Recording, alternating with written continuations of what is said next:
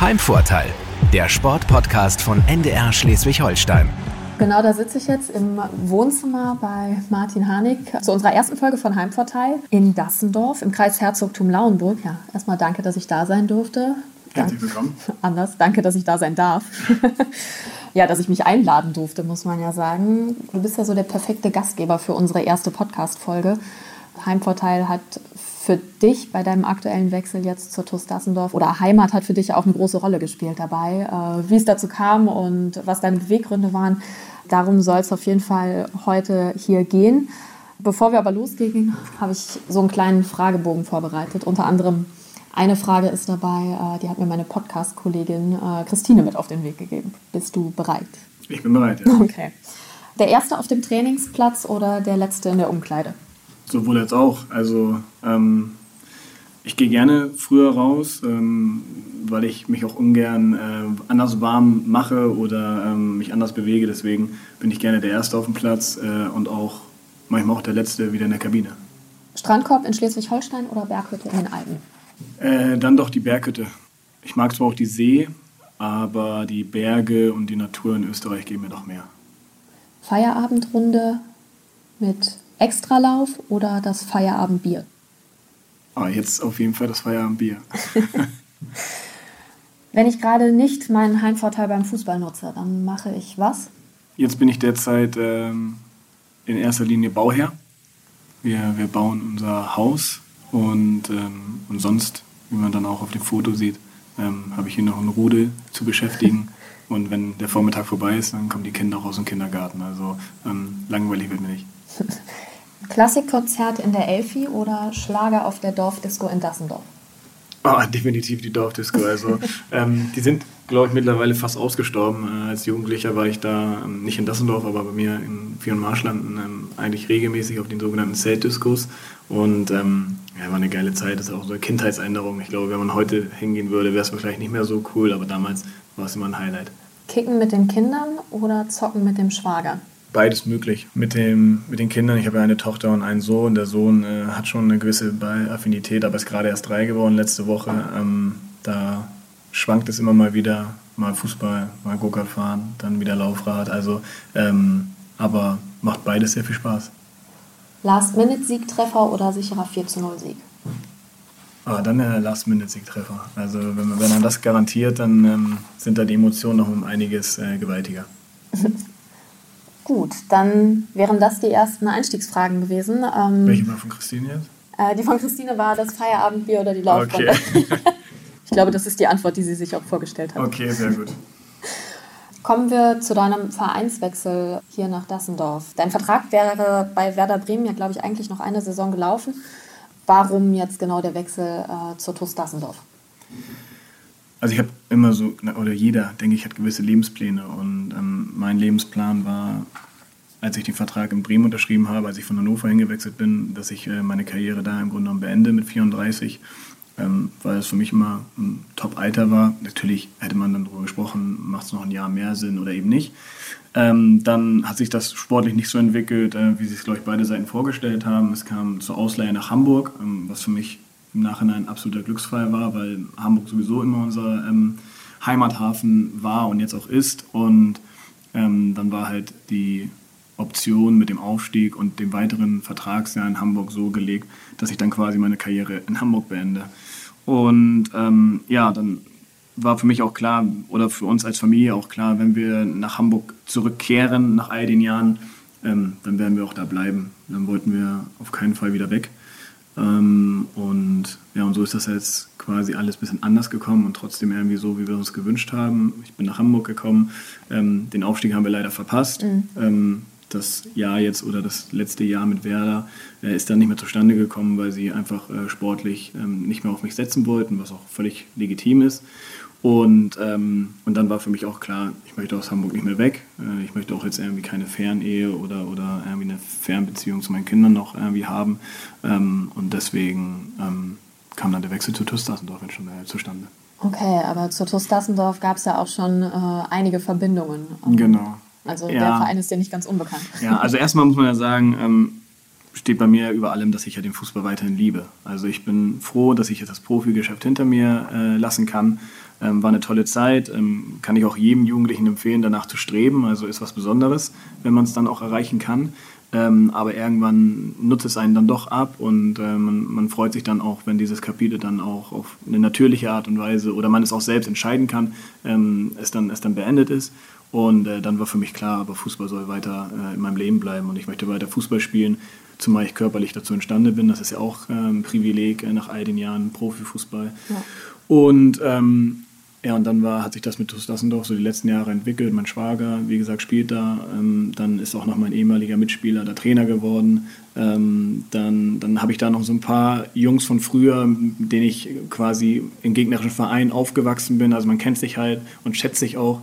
Und, ähm, und so war für mich eigentlich relativ schnell klar, also schon bevor ich nach Hamburg gewechselt bin, war für mich klar, okay, äh, wenn äh, Profikarriere endet, dann äh, würde ich gerne in Dassendorf weiterspielen, weil das Niveau trotzdem noch hoch ist, aber der Aufwand halt nicht mehr so groß wie im Profifußball und man halt auch dann quasi ähm, das, das Leben nach dem Fußball äh, fokussieren kann. Auf das Training und auf den Verein bezogen, ähm, was würdest du sagen, sind da so die größten Unterschiede zum Profifußball? Also mal abgesehen natürlich vom Niveau, das ist was komplett anderes, aber so auch das Drumherum, was da eine Rolle spielt. Ähm. Ja, also ich muss sagen, das Niveau ist eigentlich fast noch das äh, geringste Übel. Also die, ähm, die, die Jungs können alle gut kicken, die haben auch alle entweder schon höher gespielt oder die Ambition, noch höher zu kommen. Also ähm, das merkt man schon, haben auch teilweise viele eine, eine gute Ausbildung in den Profivereinen genossen, also haben ja viele eine HSV oder St. Pauli-Vergangenheit. Der große Unterschied ist eigentlich so ein bisschen das Drumherum, also die Infrastruktur. Ähm, ich äh, ziehe mich jetzt in der Kabine um, wo auch meine Kinder sich zum Kinderturnen umziehen. ähm, die Duschen sind ähm, alle bis in die Jahre gekommen, der ganze Kabinentrag ist in die Jahre gekommen.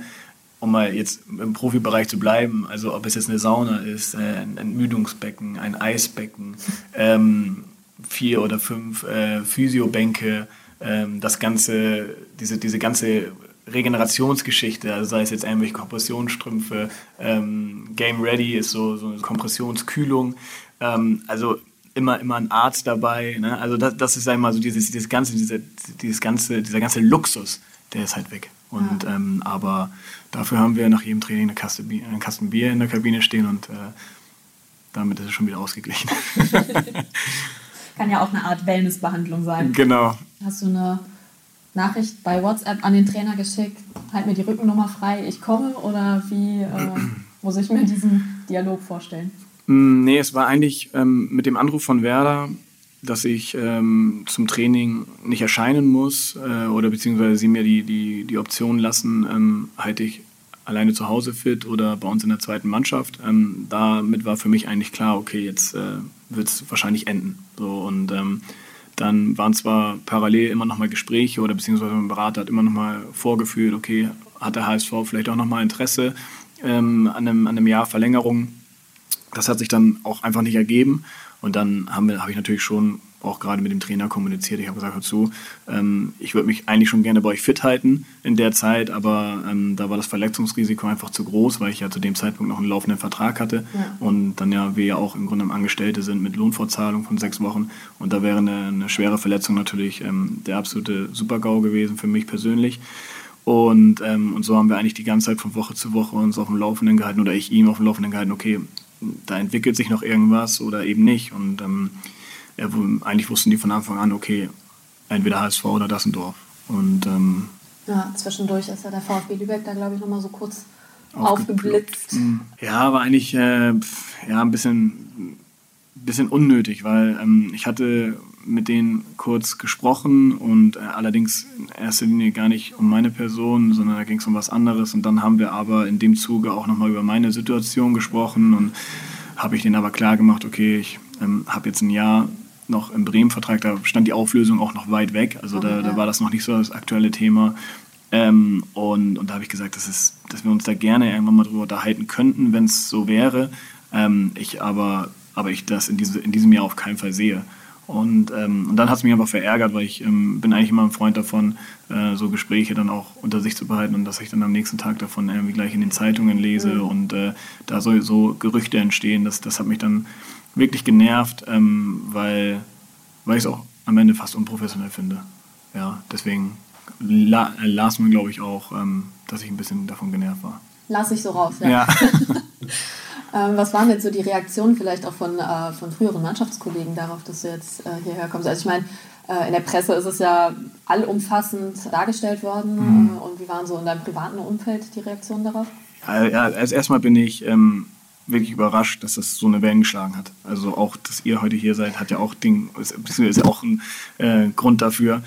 Die Resonanz war total positiv. Also viele, viele ehemalige Mitspieler haben sich gemeldet, haben gesagt, ey, erstmal Glückwunsch zu der Karriere und ist dann ja auch irgendwie dann auch wirklich so ein, so ein, so ein Abschnitt, der beendet wurde. Ähm, und, und viele haben sich dann auch für mich gefreut und ich habe sogar fast ein bisschen Neid rausgehört, äh, gerade wo ich dann gesagt habe, ja hier, ich habe nach einer Black Roll in der Kabine gefragt und was ich bekam, war ein Radler.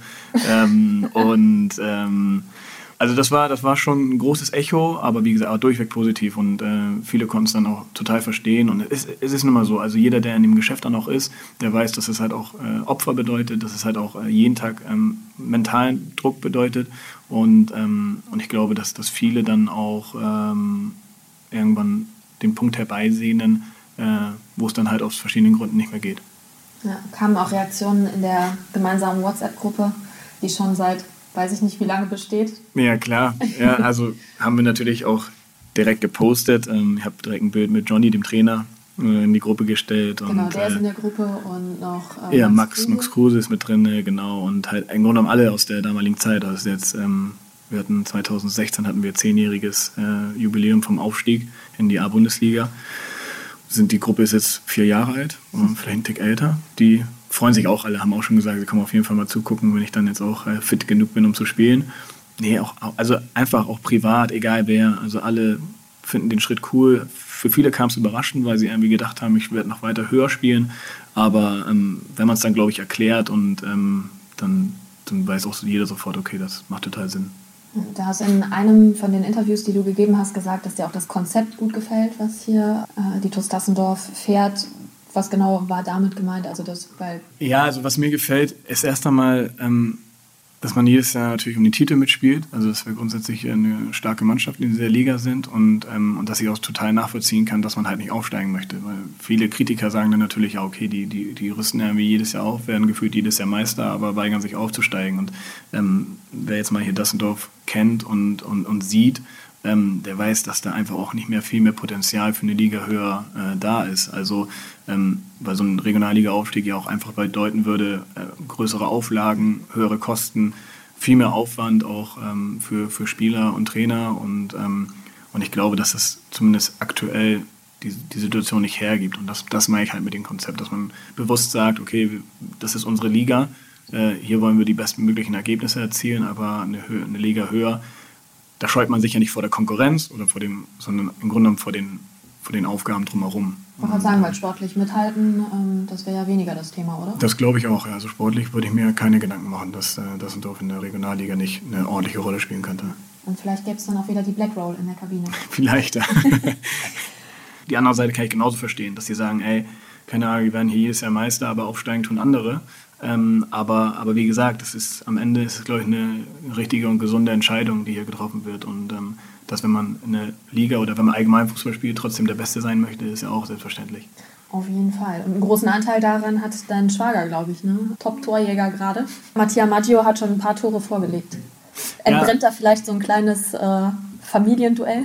Ach ja, also muss man mal sehen. Ähm, bisher macht er auf jeden Fall einen sehr guten Job und ich glaube, dass, ähm, dass wir voneinander sehr profitieren werden, weil Matthias ähm, hat jetzt nicht nur die meisten Tore geschossen, sondern hat natürlich auch äh, eine bewegende Karriere hinter sich. Der war auch schon in vielen Vereinen unterwegs, auch teilweise Profivereine, auch äh, Bundesliga-Luft geschnuppert, Serie A gespielt. Also, ähm, und ich sage mal, diese Erfahrung oder auch dieses Talent äh, sieht man schon oder spiegelt sich wieder. Und äh, freue mich einfach jetzt mit ihm dann auch gemeinsam auf dem Platz zu stehen und ähm, letztendlich ist es ja unsere gemeinsame Schwiegerfamilie, in, in der wir beide sind. Und äh, für die freuen sich auch alle, dass sie dann äh, eine Reise weniger haben und äh, uns beide sehen können. Die Wochenenden werden dann auch zum äh, richtigen Familienevent?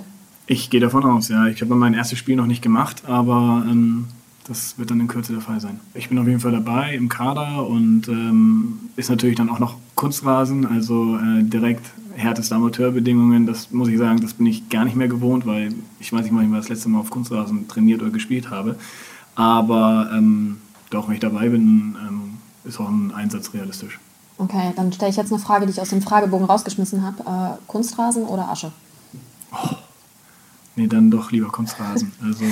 Aber ich bin auf Asche groß geworden, also bin ich auch stolz drauf, weil ja. viele kennen das gar nicht mehr. Und, ähm, und Asche war, also wer, wer auf Asche groß geworden ist, der, der weiß wirklich was, äh, Sehr, oder ja. weiß den Rasen zu schätzen, sagen Auf jeden so. Fall. Sogar den schlimmsten Acker. Ja. Spürst du einen gewissen Druck? Also so alle Augen ruhen jetzt auf dir und beobachten genau, wie Martin Harnik in den ersten Spielen performt oder ist das was, was dich völlig kalt lässt? Also ich bin mir ziemlich sicher, dass ich morgen aufgeregt sein werde. Ähm, aber auch eine gewisse Vorfreude damit reinspielt. Ähm, aber also eigentlich muss ich zugeben, dass ich in meiner Karriere jetzt schon so viele Situationen spiele, sei es jetzt vor 80.000 in Dortmund, sei es äh, Europameisterschaften in Frankreich oder sogar zu Hause in Wien, ähm, dass ich solche Spiele hinter mir habe, Abstiegskampf mit Stuttgart, einmal erfolgreich, einmal weniger erfolgreich, ein Aufstieg mit Hannover 96, also ich habe ja wirklich ähm, dann auch schon viele Drucksituationen hinter mich gebracht, dass ich echt sagen muss, in Süderelbe ist nicht so ein großer Druck ist, für mich. Ist okay. also, ich freue mich drauf und wie gesagt, ich will, will ähm, beste Leistung zeigen und will natürlich auch den Ansprüchen gerecht werden, aber ähm, den Druck habe ich jetzt eigentlich, den sportlichen Druck hinter mir gelassen. Ja, der Vergleich hinkt vielleicht an den Du hast eben schon gesagt, dass du zwei Kinder hast, Bauherr bist in erster Linie. Was sind sonst gerade so Dinge, mit denen du dich beschäftigst? Ja, also das sehe ich auch gleichzeitig als Privileg, weil ähm, mein Bruder hat ein eigenes Haus gebaut, ähm, war aber nebenbei, genau wie seine Frau, ähm, Vollzeit ähm, in der Arbeit aktiv. Ich bin wirklich, also ich bringe morgens die Kinder in den Kindergarten, schaue dann auf der Baustelle vorbei, bin Ansprechpartner, hat halt höchste Priorität und, äh, und ja, und nebenbei Hunde, dann meine Frau hat einen eigenen Reitstall seit einigen Monaten, wo auch immer Arbeiten zu machen sind, ähm, ja. die worauf ich manchmal weniger Lust habe, aber ähm, wo ich dann auch natürlich mithelfe. Also ähm, zu viel Freizeit habe ich nicht, aber das ist halt auch äh, schöner, ein schöner Ausgleich alles. Hm. Jetzt haben wir viel darüber geredet, was so aktuell bei dir passiert. Ich glaube, wir müssen aber noch mal kurz irgendwie auf die letzte Saison ähm, zurückgucken, die ja, ja nicht so, ich sagen, ja, dementsprechend, ähm, die ja nicht ganz so äh, erfolgreich für dich, aber auch nicht für den HSV zu Ende gegangen ist. Ähm, wie groß war da dann tatsächlich am Ende die Enttäuschung, als sich abgezeichnet hat, okay, erste Liga-Aufstieg klappt nicht? Naja, was heißt abgezeichnet? Ich meine, letztendlich haben wir es ja sogar am letzten Spieltag ähm, dann nicht geschafft, ja. weil Heidenheim hat verloren und ähm, in Bielefeld und wir hätten unseren Sieg zu Hause gegen Sandhausen wären wir noch in die Relegation gekommen. Ja, die Enttäuschung ist riesig, weil ähm, wie schon anfangs gesagt, war halt so meine Lebensplanung eigentlich perfekt darauf ausgelegt, dann noch ähm, im HSV aufzusteigen, ein Jahr Bundesliga zu spielen und dann äh, im Grunde den Hut zu nehmen. Deswegen war sie für mich persönlich äh, enttäuschend, der Verlauf und, ähm, und natürlich für den Verein und die Leute drumherum sowieso mal wieder ein Rückschlag. Dann letztendlich kann man es eigentlich auf die letzten zehn Spieltage runterbrechen, dass mhm. wir es nicht geschafft haben, im Kopf äh, Ergebnisse über die Zeit zu bringen und ähm, Siege oder Punkte oder Unentschieden dann noch äh, in letzter Minute hergegeben haben. Allen voran natürlich das Spiel in Heidenheim, wo ich einfach sage, okay, da, das ist dann auch eine Frage der Qualität, äh, mit dem Kopf so da zu sein, äh, so ein Spiel dann auch über die Zeit zu bringen. Und das ist uns halt nicht gelungen. Und dann muss man sagen, nach, nach 34 Spieltagen ähm, ist es dann halt auch kein Glück oder Unglück mehr, wenn man am Ende einen Punkt weniger oder, oder drei Punkte weniger hat, als der, der vor ihm steht. Wie guckst du auf äh, dich in der Saison beim HSV? Ähm, ja, für mich war es ein schlechtes Jahr. Ich bin eigentlich super reingekommen in die, in die, in die Saison mit dem Spiel gegen Aue und, ähm, und, und, dann auch danach war ich eigentlich zufrieden. Dann äh, es, waren es verschiedene Umstände, die, mhm. es mir dann schwer gemacht haben. Sei es jetzt kleinere Verletzungen, dann sicherlich auch die Corona-Pause, ähm, dann waren viele Spiele dabei, wo einfach mal der Knoten hätte platzen können, wo dann aber der Videoschiedsrichter Veto eingelegt hat bei einem Tor oder Pfostenlatte der Torwart. Also ähm, ich, ich, will das gar nicht auf, auf, Glück oder, oder, oder halt Unglück schieben, aber es war einfach so der Wurm drin, dass ich sage, ähm, sollte nicht sein. Habe ich mir, wie gesagt, total anders vorgestellt, aber ist dann halt eine Erfahrung oder, oder ein, ein Kapitel in meiner Karriere, was halt auch dazugehört. Ist das was, wo dann der Druck von vorhin vielleicht doch nochmal eine Rolle spielt, der dann von außen irgendwie kommt? Ja, also ich muss sagen, ähm, der Druck, der bei mir vor allem eine Rolle gespielt hat, war eigentlich der, der von innen kam. Also ähm, so der, der eigene Anspruch, dieser eigene Ehrgeiz, Antrieb, halt jedes Spiel spielen zu wollen. Das ist halt auch diesen Druck, den ich täglich meine im Training, weil ähm, ich mich eigentlich nie so zurücklehnen konnte, dass ich gesagt habe, okay, ich spiele sowieso die ganze Saison, sondern ich ähm, jedes Training dann auch mich verpflichtet gefühlt habe, äh, zu zeigen, dass ich, dass, ich, dass ich der Richtige bin oder dass ich halt auch, warum ich eigentlich in die Startelf gehöre.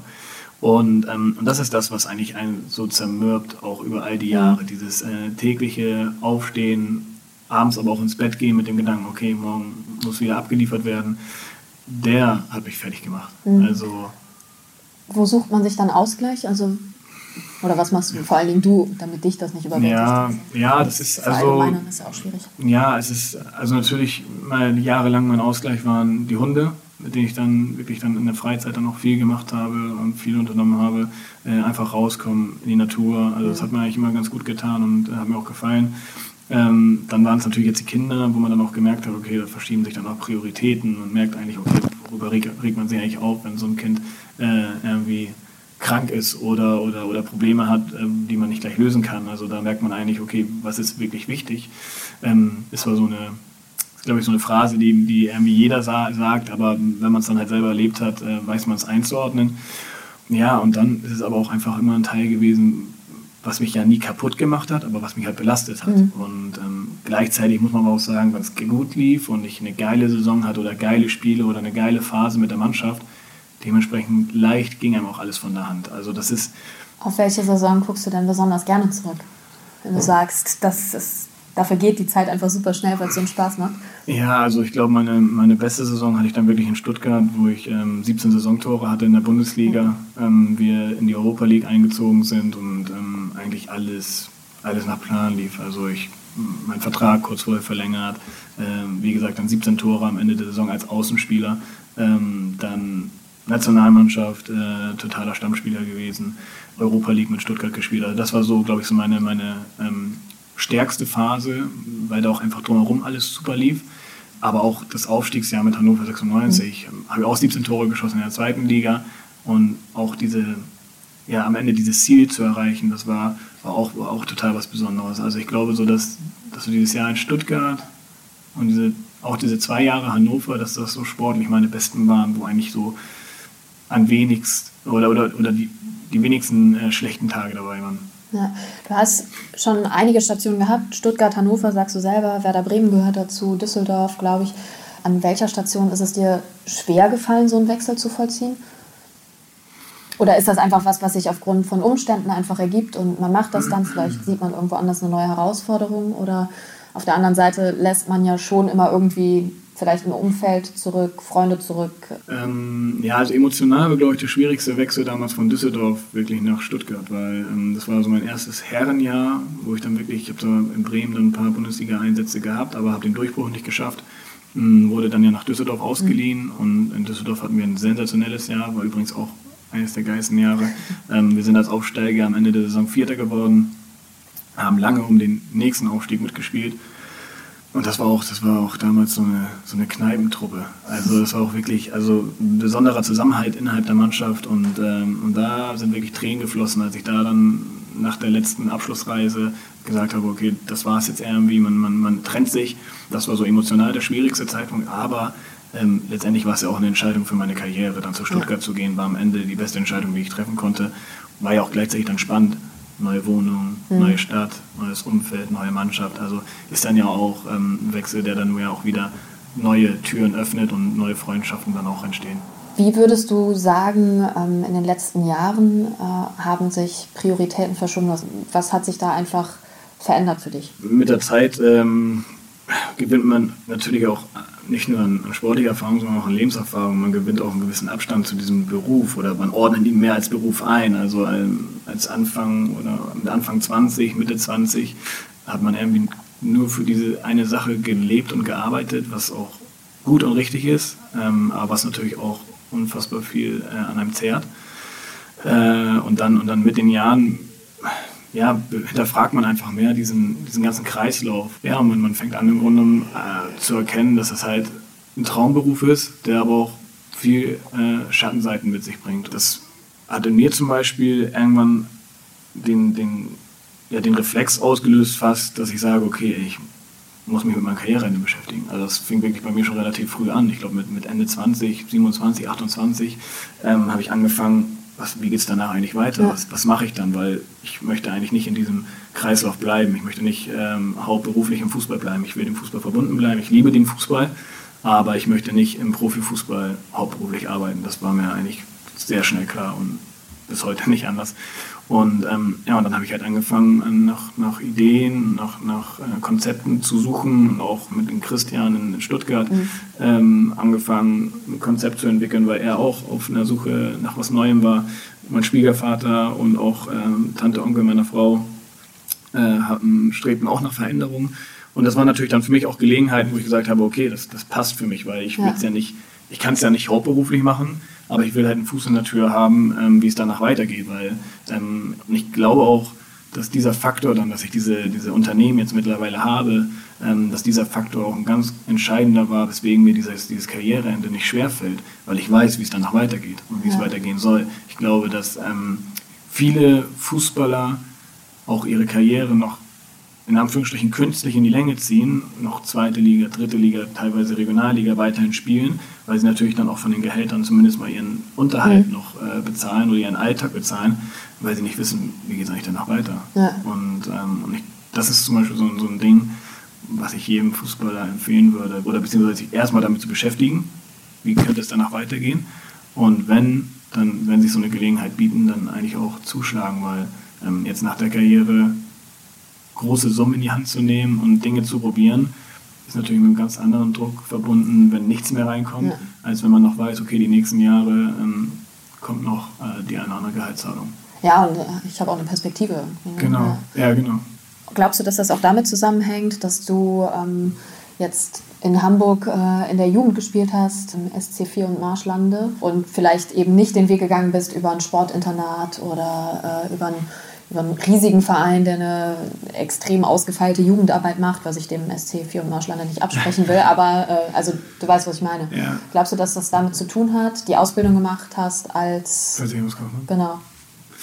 Hm, also grundsätzlich hat es sicherlich auch mit der Erziehung zu tun, die ich äh, im Elternhaus genossen habe und ja. ähm, die, die, die, die Beziehung auch ähm, zu, zu meinen Eltern, zu meinen Brüdern, die mich auch immer wieder mal eingenordet haben, weil was, was auch selbstverständlich ist. Also wenn du mit Anfang 20 auf einmal ja, quasi schon Unmengen an Geld verdienst ähm, und du dich ja auch dann in dem Moment dann auch nur in Kreisen bewegst, wo es irgendwie allen anderen so geht, ähm, dann, dann musst du halt auch immer mal wieder vom realen Leben abgeholt mhm. werden und, und, und geerdet werden. Und ich wäre auch einer gewesen, also der sich sicherlich äh, zwei, drei Autos mehr gekauft hätte im Laufe der Jahre, ähm, wenn ich da meine Familie gewesen wäre und gesagt hätte, hey, reiß dich mal zusammen oder nee, mach das nicht und dann mach's lieber anders. Und da war mir die Meinung meiner Familie auch immer sehr wichtig. Und ich habe auch jahrelang oder seit schon immer den gleichen Freundeskreis, äh, ja. der, der außerhalb des Fußballs ist. Und das sind auch alles so, so Dinge, die mir, glaube ich, dabei sehr geholfen haben, ähm, bodenständig zu bleiben mhm. und, und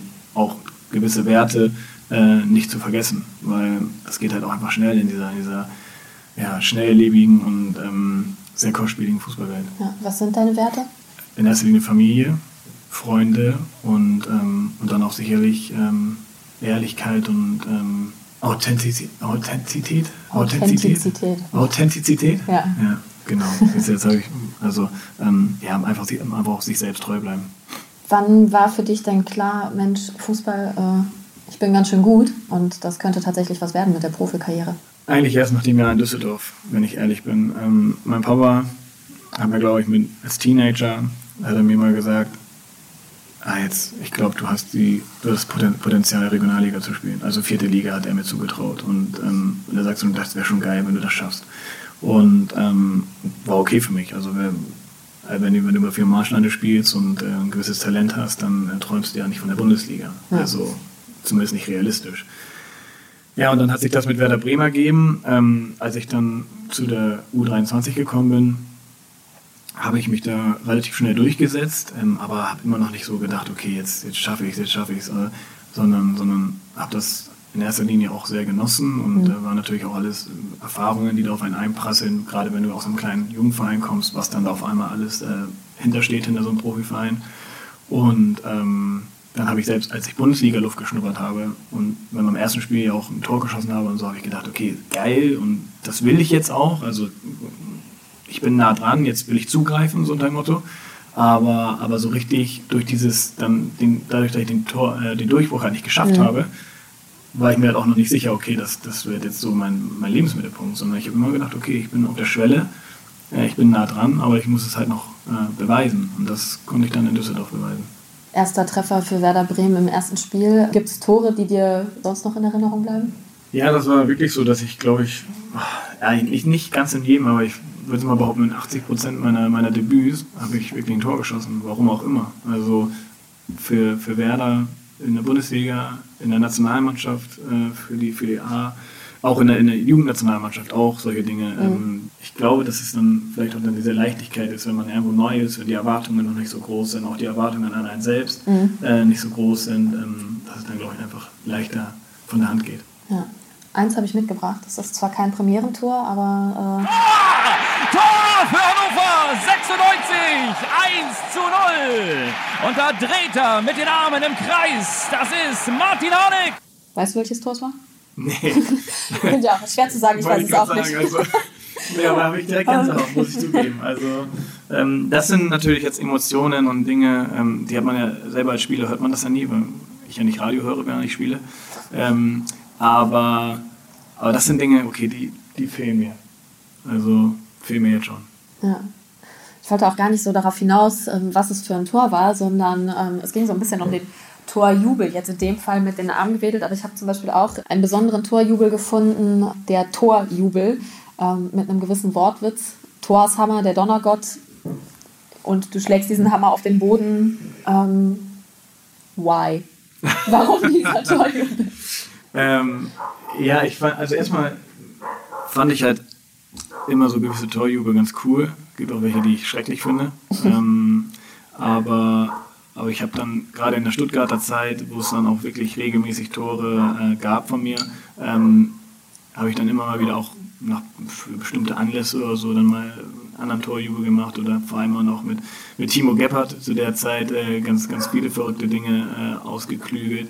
Und, ähm, und irgendwie bin ich, also ich bin grundsätzlich so, so ein Marvel-Fan mhm. äh, und, ähm, und und Thor war dann halt in der Zeit, dann kam er neu raus und so und fand ich voll geil. Also fand diesen, fand diesen Film geil. Und dann habe ich den Film geguckt und da war dann diese eine Szene dabei, wo er dann irgendwie hochspringt und dann mit diesem Hammer auf den, auf den Boden knallt und diese Schockwelle alle Gegner äh, wegmacht.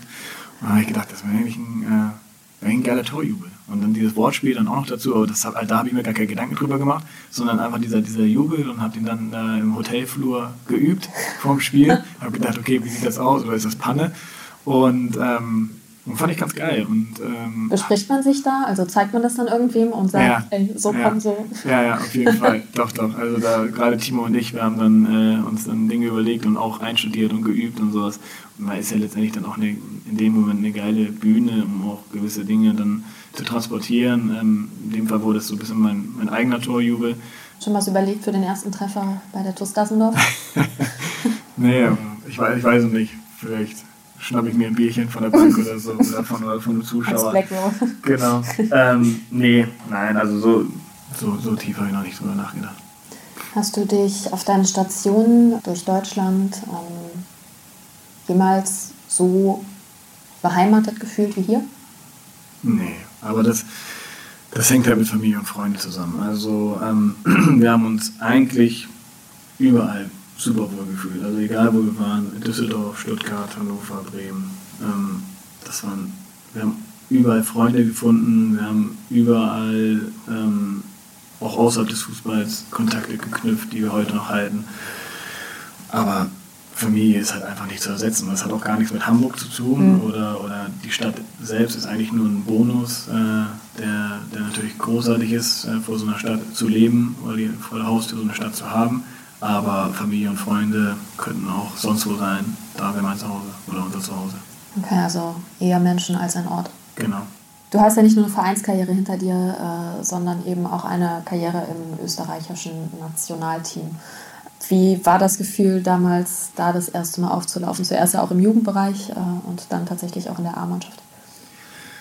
Ähm, ja, war auch so eine, so eine, so eine ähm, Entwicklung in meinem Leben und meiner Karriere, ähm, die ich dann gar nicht angestrebt habe, sondern die sich unter verschiedenen Umständen einfach ergeben hat. Und ähm, als der ÖFB mich dann irgendwann mal eingeladen hat und gesagt hat, hier komm, würde ich gern zur U18 dazu holen, Länderspiel in Polen.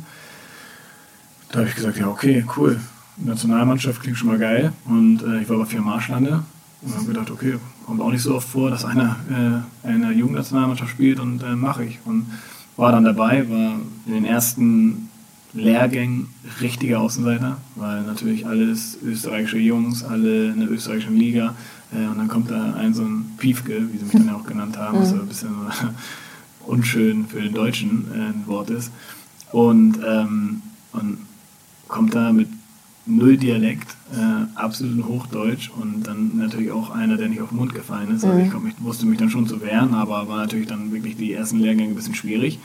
Ähm, ja, und dann bin ich da total hängen geblieben und habe mich da etabliert, wohlgefühlt und habe da meine, meine Nationalmannschaftskarriere begonnen und, äh, und dann am Ende mit zwei Europameisterschaften, äh, zig verschiedenen Qualifikationsspielen, ähm, auch geile, geile Feste gefeiert. Also oder habe ich total stolz gemacht, ähm, dann auch das Land meines Vaters zu vertreten und ja auch deren Familie. Die haben sich natürlich auch gefreut, dass da irgendwie so dieser Name ähm, dann auch im ganzen Land bekannt ist. Ja, ja, genau. Ist ja auch ein Stück einfach äh, der eigenen Identität dann. Genau. Welche Lebensweisheit, die du über die Jahre dir angeeignet hast, ähm, wirst du irgendwann mal an deine Kinder weitergeben? Also ja, also zwei Dinge. Ja, also zwei Dinge habe ich ganz sicher gelernt. Ähm, weiß ich jetzt, ob das jetzt eine Weisheit ist oder ob das einfach jetzt nur auf mein Leben zutrifft, ist, dass, ähm, dass man sich A nicht über Dinge ärgern muss, die man selbst nicht in der Hand hält. Also ähm, das war jetzt auch gerade jetzt auf die letzten Monate bezogen, ähm, der verpasste Aufstieg hatte ich in Anführungsstrichen zum Teil in eigener Hand, aber halt auch nicht ganz. Ähm, dann jetzt die, die Vertragsauflösung mit Bremen, ähm, dass mich das einfach, das hat mich zum Beispiel null belastet, weil mhm. ich mit dieser Einstellung reingegangen bin. Erstmal grundsätzlich, mir geht's gut und meine Familie geht's gut. Ähm, und das entscheiden jetzt einfach andere Leute. Da, da habe ich keinen Einfluss drauf und dann wollen mich darüber auch nicht aufregen und dann belastet es mich auch nicht. Dass ich mir, dass es einfach gezeigt hat, die letzten Jahre, dass, dass man sich eigentlich auf die Dinge konzentrieren sollte, die man auch selbst beeinflussen kann und beeinflussen will. Und die zweite, ja, die zweite Weisheit im Grunde genommen ist so wirklich, ähm, was, sich was sich jetzt halt gerade zeigt, ähm, dass man halt nicht immer nur eingleisig fahren sollte. Also man ähm, sollte sich schon Gedanken machen, okay, was, was, was ist wenn und ähm, sei es jetzt in dem Fall ein Karriereende ein Jahr zu früh oder vielleicht auch einem, in vielen anderen Fällen eine schwere Verletzung, die einen Strich durch die Rechnung macht. Ja. Ähm, man sollte sich schon ab einem gewissen Zeitpunkt ähm, nicht mit dem Plan B, aber mit dem, mit dem zweiten Kapitel beschäftigen, was, was da kommen wird und kommen kann. Und das gibt dann einfach eine unglaubliche Ruhe und Sicherheit in so einem, in so einem Geschäft wie Fußball. Ja, wenn das Weisheiten waren, aber das ist so das, was ich meinen Kindern vielleicht irgendwann mal erzähle, wenn sie an solchen Scheidepunkten sind. Ja, die Weisheiten zum Schluss, die setzen auch den Schlusspunkt. Ja, Martin Harnik, vielen Dank, äh, dass ich Gast sein durfte, dass du Gastgeber warst zu unserem allerersten Podcast Heimvorteil von NDR 1 Welle Nord. Sehr gerne und vielen Dank, hat Spaß gemacht. Heimvorteil, der Sportpodcast von NDR Schleswig-Holstein.